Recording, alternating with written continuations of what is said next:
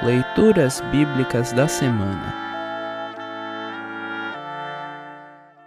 O trecho do Antigo Testamento para o sétimo domingo após Pentecostes está registrado em Gênesis 18, 17 a 33.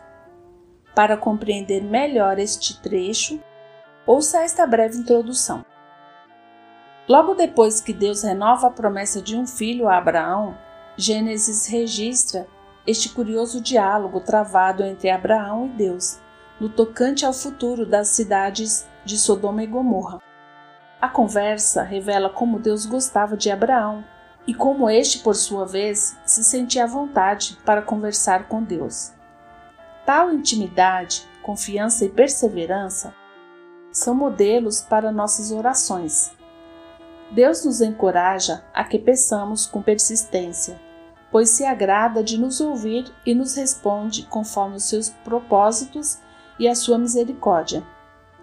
Estas lições se evidenciam também no Salmo e no Evangelho desta semana. Salmo 138 e Lucas 11, 1 a 13. Ouça agora Gênesis 18, 17 a 33. Gênesis 18, 17 a 33. Aí o Senhor Deus disse a si mesmo: Não vou esconder de Abraão o que pretendo fazer.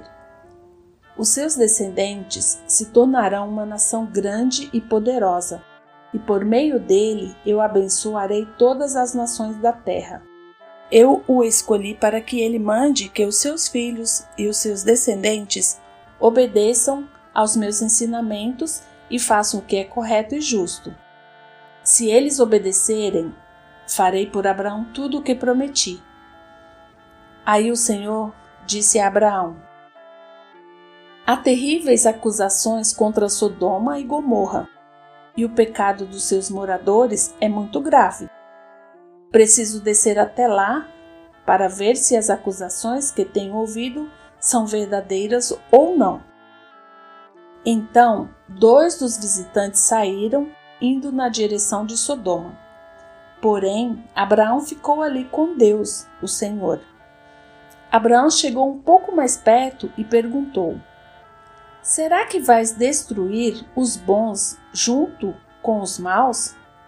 Talvez haja cinquenta pessoas direitas na cidade. Nesse caso, vais destruir a cidade? Será que não a perdoarias por amor aos cinquenta bons?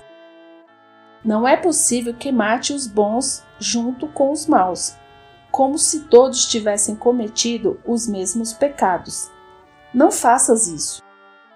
Tu és o juiz do mundo inteiro e por isso agirás com justiça. O Senhor Deus respondeu: Se eu achar cinquenta pessoas direitas em Sodoma, perdoarei a cidade inteira por causa delas.